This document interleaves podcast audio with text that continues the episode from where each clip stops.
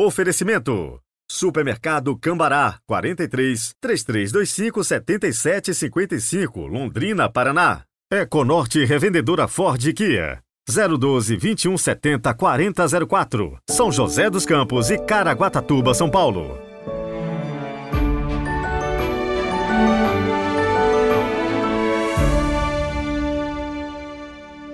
Terça-feira, 14 de novembro de 2023. Sejam muito bem-vindos ao podcast.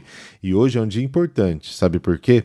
Porque você está vivo e Deus te ama com amor imenso, total, pleno. Então, nada de tristeza, deixe o coração encher de esperança e fé. Então, rezemos juntos.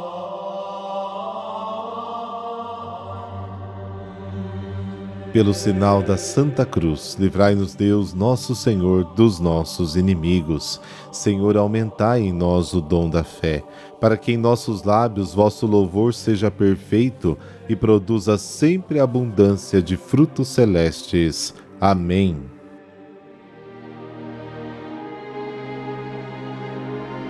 Lucas capítulo 17, versículos de 7 a 10. O Senhor esteja convosco. Ele está no meio de nós. Proclamação do Evangelho de Jesus Cristo segundo Lucas. Glória a vós, Senhor. Naquele tempo disse Jesus: Se algum de vós tem um empregado que trabalha a terra ou cuida dos animais, por acaso vai dizer-lhe quando ele volta do campo: Vem depressa para a mesa?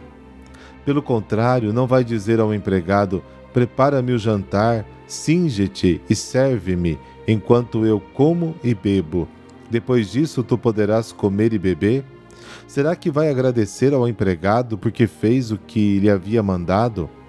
Assim também vós, quando tiverdes feito tudo o que vos mandaram, dizei: somos servos inúteis, fizemos o que devíamos fazer. Palavra da salvação. Glória a vós, Senhor.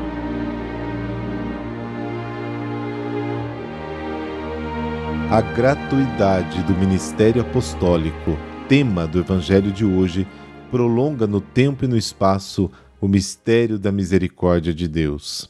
A gratuidade é o sinal essencial do amor e o selo de pertença ao Senhor.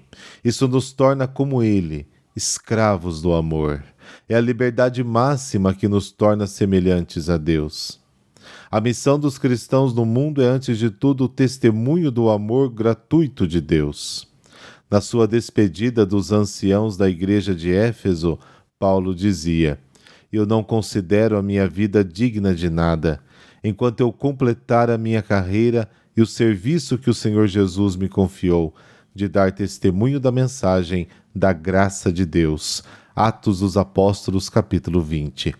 O cristão é chamado servo de Jesus Cristo, porque ele pertence totalmente.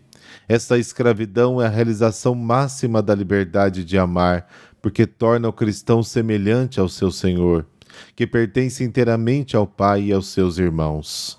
O trabalho do escravo é devido e gratuito, porque tanto ele como seu trabalho pertencem ao Senhor.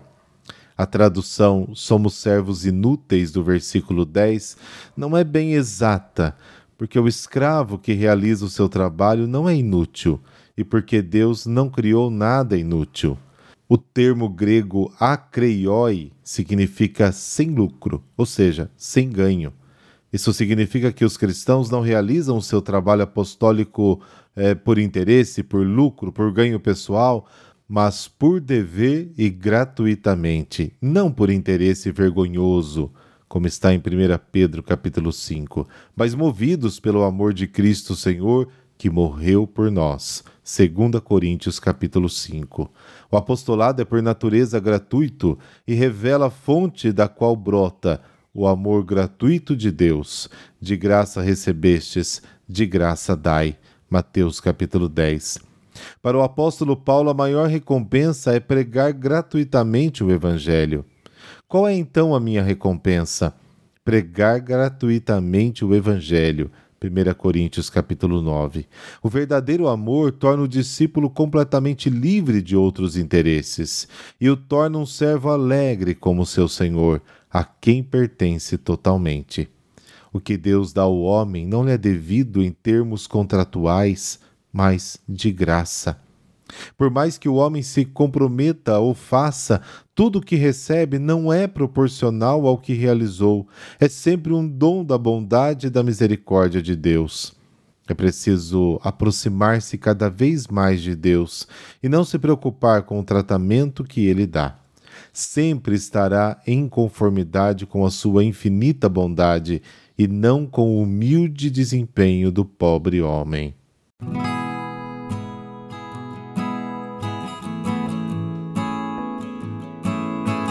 São Serapião. A igreja venera pelo menos dois santos com o nome de Serapião. Um deles foi monge dos primeiros séculos e viveu vida de solidão no encontro com Deus. O segundo, aqui hoje representado, era filho de nobres ingleses e viveu no século XII. Serapião, ainda jovem, seguiu o pai na carreira militar, auxiliando nas esquadras do lendário rei Ricardo Coração de Leão. Durante um naufrágio próximo de Veneza, o jovem foi aprisionado pelo Duque da Áustria. Entretanto, o Duque gostou da inteligência e da vida cristã exemplar do jovem e o conservou na corte como assessor.